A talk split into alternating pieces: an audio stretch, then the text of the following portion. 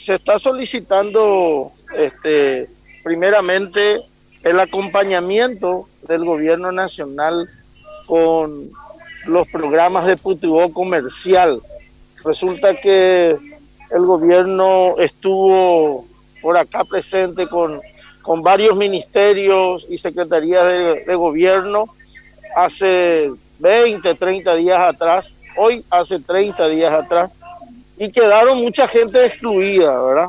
Quedaron aproximadamente 5 mil a 10 mil personas excluidas de, de esos listados. Primeramente es eso.